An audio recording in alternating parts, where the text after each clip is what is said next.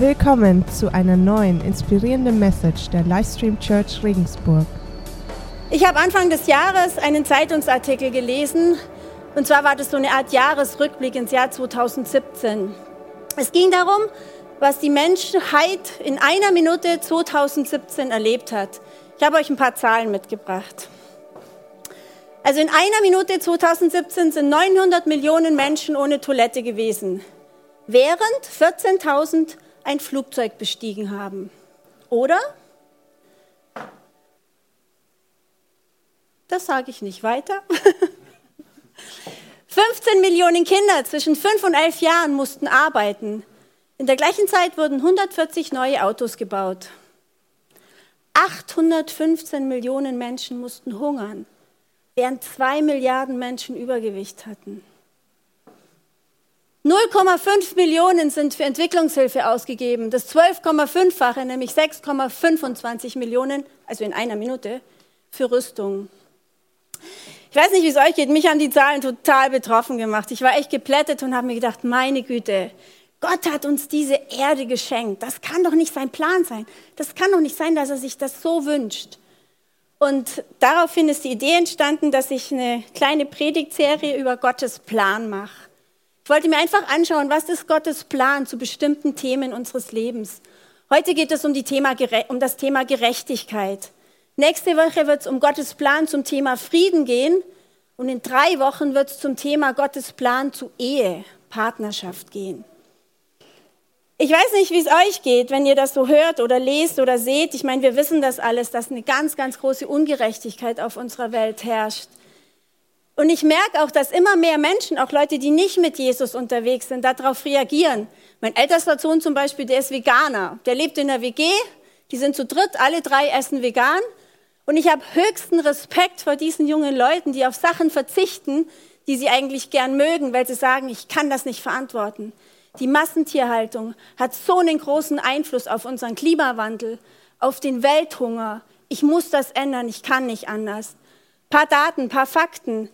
Die Massentierhaltung beansprucht 80 Prozent der Ackerflächen, um die Tiere zu halten, aber auch das Futter für die Tiere zu erzeugen. Und ein Drittel aller Treibhausgase kommt aus der Massentierhaltung. Und wenn man Getreide anbaut und es sofort essen würde, hätte man 100 Prozent Kalorien. Wenn man das an Tiere verfüttert, hat man 10 bis 30 Kalorien.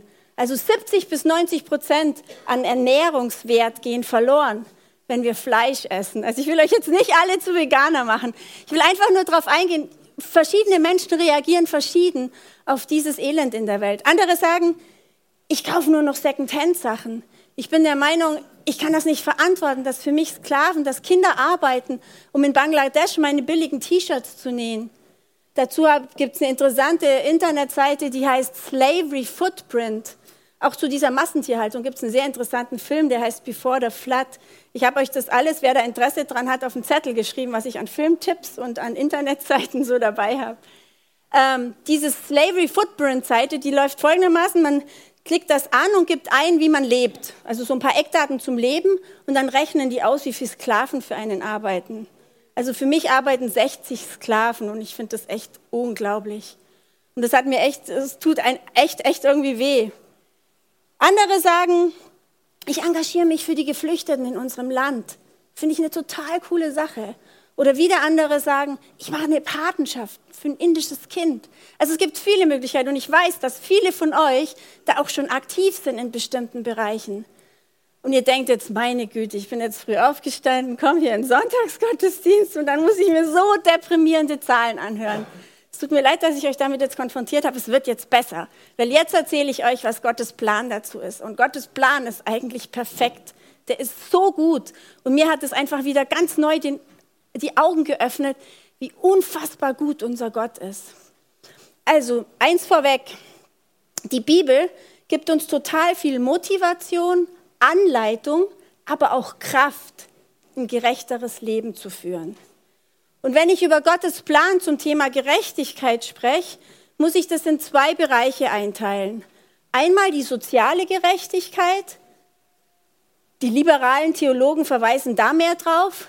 Und zum anderen aber auch die Gerechtigkeit von Gott. Das ist mehr so das Augenmerk von den konservativen Theologen. Die sagen, es zählt nur, dass wir erlöst sind. Aber ich bin der Meinung, es ist beides total wichtig, sonst ist es nicht glaubwürdig. Okay, ich gehe jetzt eh erstmal auf diese soziale Gerechtigkeit ein. Eine Sache ist dabei echt auffällig und ich, wenn er die mit heimnimmt, dann ist es ganz, ganz viel schon. Alles, was wir an guten Ideen über Menschenrechte haben, die stammen aus der Bibel. Und ich finde es heute manchmal echt schade, dass viele Menschen sich für Gerechtigkeit einsetzen, die Gott gar nicht kennen und die gar nicht wissen, dass das Gottes Idee ist. Also alles, was wir über Menschenwürde, dass jeder Mensch gleich viel wert ist, jeder Mensch erhaltenswert ist, dass man jeden Menschen retten muss, das sind alles Gedanken aus der Bibel. In der Bibel wird ganz oft über vier Personengruppen gesprochen. Man nennt das auch das Quartett der Schutzlosen. Da geht es um Witwen, Waisen, Arme und Migranten. Das taucht total oft auf, diese vier Personengruppen. Ich habe euch ein paar Bibelstellen aus dem Alten Testament mitgebracht. Der erste ist Zachariah 7. Ich lese den gerade mal hier vor. So spricht der Herr der Herrscher. Übt getreulich Recht und jeder erweise seinem Bruder Gnade und Erbarmen. Bedrückt nicht die Witwen und Waisen, auch nicht den Fremdling und den Armen und keiner sinne Böses in seinem Herzen gegen seinen Bruder. Oder eine andere Bibelstelle aus Jesaja, das ist das, wo der Johannes gerade erzählt hat, da ist ein Film drüber gedreht worden, speziell über diese äh, Bibelstelle Jesaja 58, der ist echt sehenswert, der heißt 58 Doppelpunkt, steht auch auf der Liste, wenn ihr das haben wollt. Lasst die zu Unrecht, Unrecht Gefangenen frei und gebt die los, die ihr unterjocht habt. Lasst die Unterdrückten frei, zerbrecht jedes Joch. Ich möchte, dass ihr euer Essen mit den Hungrigen teilt und heimatlose Menschen gastfreundlich aufnehmt. Wenn ihr einen Nackten seht, dann kleidet ihn ein. Verleugnet euer eigenes Fleisch und Blut nicht. Wenn du so handelst, wird dein Licht aufleuchten wie die Morgenröte. Deine Heilung wird schnelle Fortschritte machen. Deine Gerechtigkeit geht dir voran. Geht dir dann voraus und die Herrlichkeit des Herrn folgt dir. Ich finde es total schön, die Gerechtigkeit geht dir dann voraus und die Herrlichkeit des Herrn folgt dir. Ich habe euch einen kurzen Ausschnitt aus diesem Film mitgebracht, weil der wirklich sehenswert ist.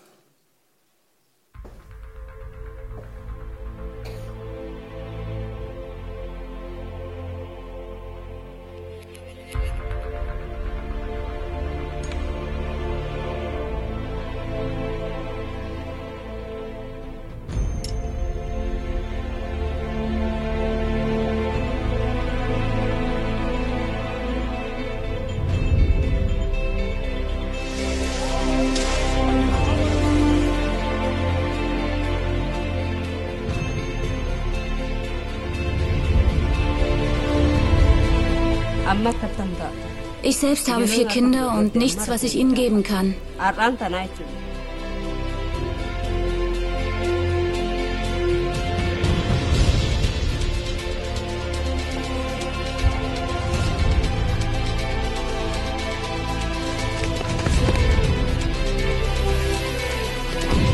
Dies ist der schwerste Job, den ich je gemacht habe. Aber ich würde um nichts in der Welt tauschen wollen. Die christliche Gemeinde war immer dann am besten, wenn sie als Vorreiter die Stimme für die Unterdrückten erhoben hat.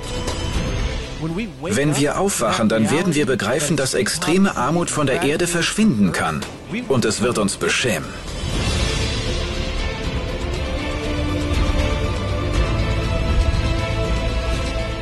Wir als Nachfolger Jesu haben einfach keine Wahl. Wenn es um die Armen geht, müssen wir etwas tun. Wir wissen, welche Kraft unser Glaube hat. Fangt damit an. Fangt damit an, ja. Denn darum sind wir ja hier. Darum sind wir ja hier. Wir leben hier in einem reichen Land, wir können damit anfangen. Ich finde es bezeichnend, im Psalm 68 wird Gott als Anwalt der Armen genannt.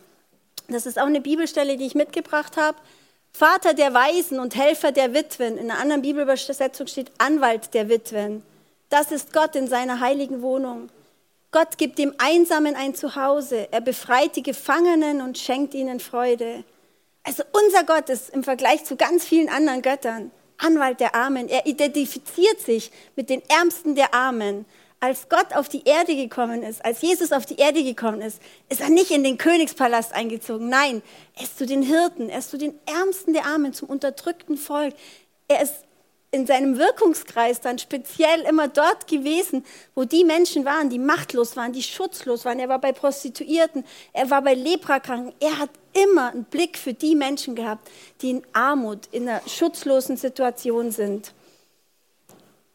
Und jetzt ist noch eine Bibelstelle, was Gott eigentlich möchte, beziehungsweise nicht möchte. Und zwar, das ist äh, 5. Mose 15.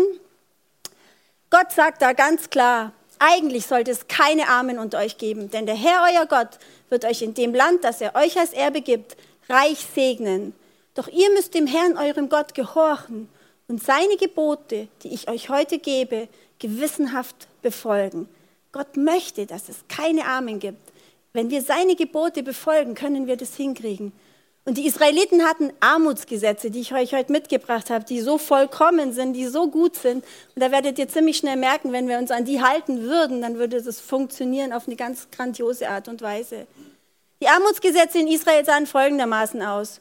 Es gab das Nachlesegesetz. Also jeder, der angebaut hat, der einen Acker hatte, hat immer einen Teil seiner Ernte auf dem Acker liegen lassen. So konnten nämlich die Armen sich mit ihrer eigenen Hände Arbeit satt machen. Sie waren nicht auf Almosen angewiesen, sondern sie konnten einfach auf die Äcker gehen, arbeiten, Getreide sammeln und hatten was zu essen. Das zweite Gesetz war das Gesetz des Zehnten. Die Israeliten haben immer den zehnten Teil ihres Jahreseinkommens den Priestern gegeben für ihren Dienst und für den Bau des Tempels.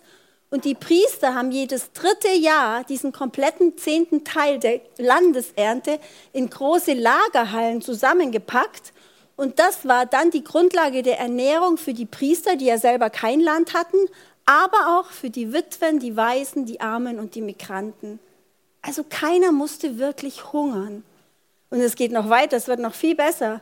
Jedes siebte Jahr war in Israel ein Erlassjahr. Jedes siebte Jahr sind alle Schulden getilgt worden. Nach sieben Jahren waren die Schulden, die du dir vielleicht durch irgendwie ungünstige finanzielle Sachen aufgebaut hast, die waren nach sieben Jahren getilgt. Nach sieben Jahren sind auch alle Sklaven freigelassen worden. Und das wisst ihr bestimmt, ich meine, Verschuldung ist eigentlich der größte Hauptfaktor der weltweiten extremen Armut. Also das hat Gott geregelt. Keiner musste für immer Schulden haben und war in dieser Falle drin, sondern nach sieben Jahren sind eben die Schulden erlassen worden. Und dann gab es sogar noch das Jubeljahr. Jedes siebte Erlassjahr, also jedes siebte, siebte Jahr, also jedes 49. Jahr, war folgendes. Das sind die ganzen Ländereien, die Besitzverhältnisse der Ländereien wieder an ihre ursprüngliche Besitzer zurückgegangen. Also wenn jemand zum Beispiel angebaut hat und es waren viele Jahre, war Dürre oder es waren Umweltkatastrophen, es ist nichts gewachsen und er hat es einfach nicht geschafft und musste seinen Acker verkaufen, ist dann vielleicht Knecht geworden, hat er spätestens nach 49 Jahren diesen Acker wieder bekommen und hatte wieder die Grundlage, sich und seiner Familie einen Wohlstand aufzubauen. Also ihr seht schon, die Summe dieser Gesetze wäre die Grundlage gewesen, dass es keine Armut geben müsste. Mein Sohn hat dann zu mir gesagt, also das kann man ja heute nicht mehr realisieren, wie willst du das machen? Da habe ich mir gedacht, nee, nee, also so leicht dürfen wir es uns nicht machen. Ich glaube, wenn wir heute das Know-how, das wir in Technik, in Smartphones, in Rüstung oder sonst wo reinstecken, da reinstecken würden, wie man sowas realisieren kann, dann wäre das auch heute möglich. Das ist Gottes Plan für uns. Er möchte keine Armut. Er möchte, dass jeder genug zum Leben hat. Und dadurch wird es uns auch viel besser gehen, wenn wir nicht sehen müssten, dass andere Menschen so leiden. Das ist Gottes Idee. Und als dann Jesus auf der Welt war, ging das ja weiter. Ich meine, er hat genau das Gleiche ständig propagiert. In Lukas sagt er zum Beispiel, dann wandte er sich an seinen Gastgeber wenn du mittags oder abends Gäste zum Essen einlädst, dann lade nicht deine Freunde, Brüder, Verwandten oder reichen Nachbarn ein, denn sie werden es dir vergelten, indem sie dich ebenfalls einladen. Lade vielmehr die Armen, die Krüppel, die Gelähmten und die Blinden ein. Oder an einer anderen Stelle, bei der Auferstehung der, nee, das geht weiter, bei der Auferstehung der Gottesfürchtigen wird Gott dich belohnen, weil du Menschen eingeladen hast, die es dir nicht vergelten konnten. Eine andere Stelle, Verkauft, was ihr habt und gebt es den Bedürftigen. Auf diese Weise sammelt ihr Schätze im Himmel. und die Geldbörsen des, Geldbörsen des Himmels haben keine Löcher. Dort ist euer Schatz sicher. Kein Dieb kann ihn stehlen und keine Motte ihn zerfressen. Wo immer euer Reichtum ist, da wird auch euer Herz sein. Gott sagt es, weil er möchte, dass es uns gut ist, gut geht. Weil wenn unser Herz an unserem Besitz, an unserem Reichtum, an unseren selbst aufgebauten Sicherheiten hängt, dann hängt es nicht an Gott und dann sind wir nicht in unserer Bestimmung und dann wird es uns nie so gehen, wie er möchte, dass es uns geht. Gut, das war jetzt einiges zum Thema soziale Gerechtigkeit. Also ihr seht schon, Gottes Plan ist echt total gut. Jetzt noch diese, dieser andere Punkt, nämlich die Gerechtigkeit vor Gott. Ich meine, das ist ein ganz großes Thema. Das ist die frohe Botschaft. Gott möchte, dass wir vor ihm gerecht sind. Wir verdienen es nicht, wir sind Sünder, wir kriegen es selber nicht hin, aber er hat sich da was einfallen lassen. Er hat seinen Sohn Jesus geschickt, der komplett ohne Sünden war. Dieser Jesus ist für uns am Kreuz gestorben. Dadurch können wir vor Gott gerecht dastehen. Ich stelle mir das ungefähr so vor, wie wenn du heute sagst, ich gehöre zu Jesus, dann legt er dir so ein rotes Mäntelchen um. Und wenn er dann von oben auf die Erde sieht, dann sieht er Millionen Menschen mit roten Mäntelchen rumlaufen. Das sind die, die vor ihm gerecht sind. Nicht aus eigenem guten Verhalten oder sonst was, sondern weil sie Jesus angenommen haben. Das ist die grandiose Botschaft der Gnade. Das ist die grandiose frohe Botschaft. Das steht auch in 2. Korinther 5, 21. Da steht es ganz prägnant drin. Denn Gott machte Christus, der nie gesündigt hat, zum Opfer für unsere Sünden, damit wir durch ihn vor Gott gerechtfertigt werden können. Also das ist das andere Thema Gerechtigkeit. Einmal diese soziale Gerechtigkeit und dann eben die Gerechtigkeit, die wir vor Gott erlangen können. Der Tim Keller, der hat ein sehr gutes Buch geschrieben über Gerechtigkeit, kann ich euch total empfehlen. Und da hat er eine ganz provokante These aufgestellt, die habe ich euch mitgebracht. Und zwar hat er gesagt, ein Christ, dem die Armen egal sind, dokumentiert damit im besten Fall, dass er Gottes erlösende Gnade nicht richtig begriffen hat und im schlimmsten, dass er sie noch gar nicht erfahren hat. Das ist schon ganz schön knackig, aber ich denke, wir können einfach mal drüber nachdenken. Aber jetzt komme ich nochmal zurück auf meine Eingangsfrage.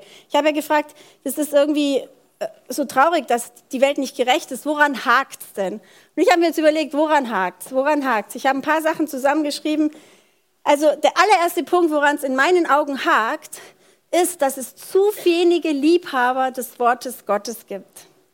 Weil wenn es mehr Menschen gibt, die wirklich schätzen, was Gott uns mitgegeben hat als sein Plan, die eben genau diese Gesetze alle kennen, die eben wissen, wie wichtig Gott die Armen sind. Wenn es mehr Liebhaber von Gottes Wort geben würde, dann würde die Welt anders aussehen. Und das ist der Auftrag unserer Kirche. Ein anderer Punkt ist, ich glaube, wenn wir so richtig verstanden haben, was es bedeutet, Gottes Kind zu sein, also in Gottes Kindschaft zu leben, von ihm versorgt zu werden, dann bräuchten wir nicht Horten. Horten macht einfach keinen Sinn. Als damals Gott die Israeliten durch die Wüste geführt hat, hat er morgens immer Manna vom Himmel regnen lassen. Also so geröstete kleine Brotscheibchen kamen vom Himmel. Immer genau so viel, dass es für einen Tag gereicht hat. Er hat gesagt, ihr braucht nichts aufheben, morgen kriegt ihr Neues. Und trotzdem haben ein paar Menschen versucht zu horten, ein paar Sachen aufzuheben. Am nächsten Tag war das total vergammelt, hat total gestunken, war total eklig. Gott will uns damit zeigen, wir brauchen nicht horten, er versorgt uns, er gibt uns alles, was wir brauchen. Also, wenn wir Gottes Kindschaft richtig verstanden haben, ist die logische Konsequenz ganz großzügiges Geben. Weil wenn wir wissen, dass unser Vater der Schöpfer des Universums ist, dem alles gehört, dann brauchen wir doch nicht horten, weil wir wissen ja, dass er, der, weil er uns so liebt, dass er uns immer das Beste geben wird.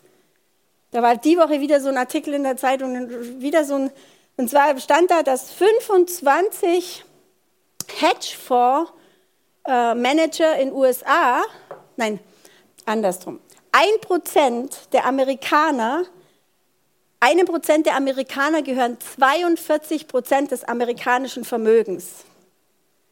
In anderen Worten, zum Beispiel 25 Hedgefondsmanager von der, von der Wall Street verdienen mehr als alle Kindergartenerzieherinnen der gesamten Vereinigten Staaten und das sind 158.000. Also Horten ist einfach nicht sinnvoll, wenn wir kapieren, wer Gott ist. Und ich merke dann, ich finde es doof, immer nur auf andere zu sagen, ich merke das bei mir auch, ich, ich hort auch manchmal, bin ich ganz ehrlich. Und dann denke ich mir, oh, da habe ich dann irgendwas nicht so wirklich richtig verstanden.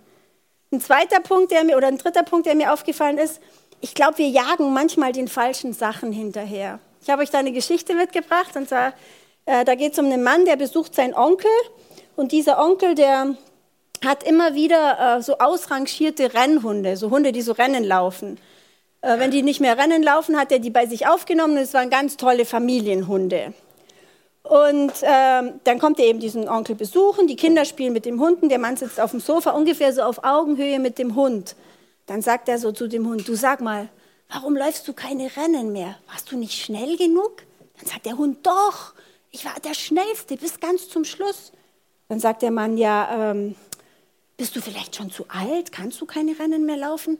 Dann sagt der Hund, doch, doch, ich bin jung, ich bin in meinen besten Jahren. Dann sagt der Mann, hast du deinem Herrn nicht genug Geld eingebracht? Dann sagt der Hund, nee, der hat doch mich mehr verdient, als er sich jemals erdacht hat. Dann sagt der Mann, ja, dann sag mal, warum läufst du keine Hunderennen mehr? Dann sagt der Hund, weil ich irgendwann gemerkt habe, dass die Hasen, die ich jage, nicht echt sind. Und dann habe ich mir überlegt, ey, welche unechten Hasen jagst du eigentlich? Welchen unechten Hasen jagst du hinterher? Und wenn wir uns so anschauen, ich glaube, wir jagen eine Menge unechte Hasen. Kann sich jeder einfach mal für sich überlegen, was er jagt. Und eine andere Sache ist, worum ich denke, dass viele sagen, ja, ich weiß gar nicht, wo ich anfangen soll. Es ist so viel Ungerechtigkeit auf der Welt. Ich weiß einfach nicht, wo ich anfangen soll. Da habe ich noch eine kleine Geschichte mitgebracht. Und zwar eine Frau ist von ihrem Mann verlassen worden. Der hatte eine Affäre und dann haben sie sich getrennt, haben sie sich geschieden. Sie ist gut versorgt worden, hat genug Unterhalt gekriegt, also finanziell war es kein Problem. Aber sie hat so den Lebensmut verloren. Sie hat gesagt, ich weiß gar nicht mehr, wofür ich lebe, das ist alles so sinnlos und überhaupt. Und dann hat ihr jemand den Ratschlag gegeben, hat gesagt, hör, hör zu, du hast genug Geld. Flieg nach Indien, flieg zur Mutter Teresa und hilf bei der ihrem Werk mit. Da hat sie dort hingeschrieben, sich beworben, ob sie da mithelfen kann. Dann ist lang nichts zurückgekommen. Irgendwann kam dann was. Kleines Kärtchen, handgeschrieben. Sie wusste auch, dass die Mutter Teresa die Anfragen immer per Hand beantwortet. Darum hat es auch so lange gedauert. Auf jeden Fall ein kleines Kärtchen, da stand drauf, finde dein eigenes Kalkutta in Liebe Mutter Teresa. Fand ich auch total interessant. Also wir brauchen nicht denken, wir können nur helfen, wenn wir jetzt so unser Leben umkrempeln können, dass wir in die Mission gehen. Wir können unser eigenes Kalkutta finden. Und wir als Church, wir haben unser Kalkutta gefunden. Unser Kalkutta ist auf der einen Seite Help hier in unserer Stadt. Wir helfen alleinerziehenden Frauen, da habt ihr auch den, den, die kleine Visitenkarte auf dem Stuhl liegen. Wir helfen alleinerziehenden Frauen einmal im Monat. Natürlich sind die nicht so arm, dass sie nichts zu essen haben. Aber ich kann euch wirklich bestätigen, da ist oft eine ganz große psychische Armut und oft auch eine finanzielle.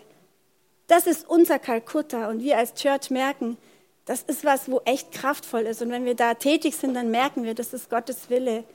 Unser anderes Kalkutta ist das Waisenhaus in, in Indien, wo wir einfach Patenschaften anbieten. Wir wissen, dass die Kinder dort in einer ganz liebevollen Atmosphäre aufwachsen dürfen, Schulbildung bekommen, dass wir mit einer Patenschaft Kinder von der Straße holen können in Indien. Das sind unsere Kalkutta. Du kannst dein eigenes finden, du kannst dich da einklinken, du kannst dein eigenes Kalkutta finden.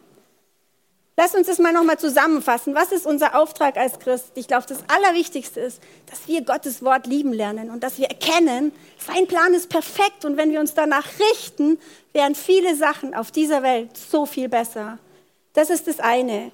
Wir sind Botschafter erstmal von dieser guten Nachricht, nämlich dass wir Gerechtigkeit vor Gott finden können, wenn wir Jesus in unser Leben lassen. Wenn du das nicht gemacht hast, hast du gleich nach der Message noch die Möglichkeit dazu. Aber wir sind auch Botschafter von Gottes gutem Plan. Ich finde, wir müssen wissen, dass Gott eigentlich für viele Sachen auf dieser Erde total gute Ideen hat, nur die meisten Menschen wissen es gar nicht mehr.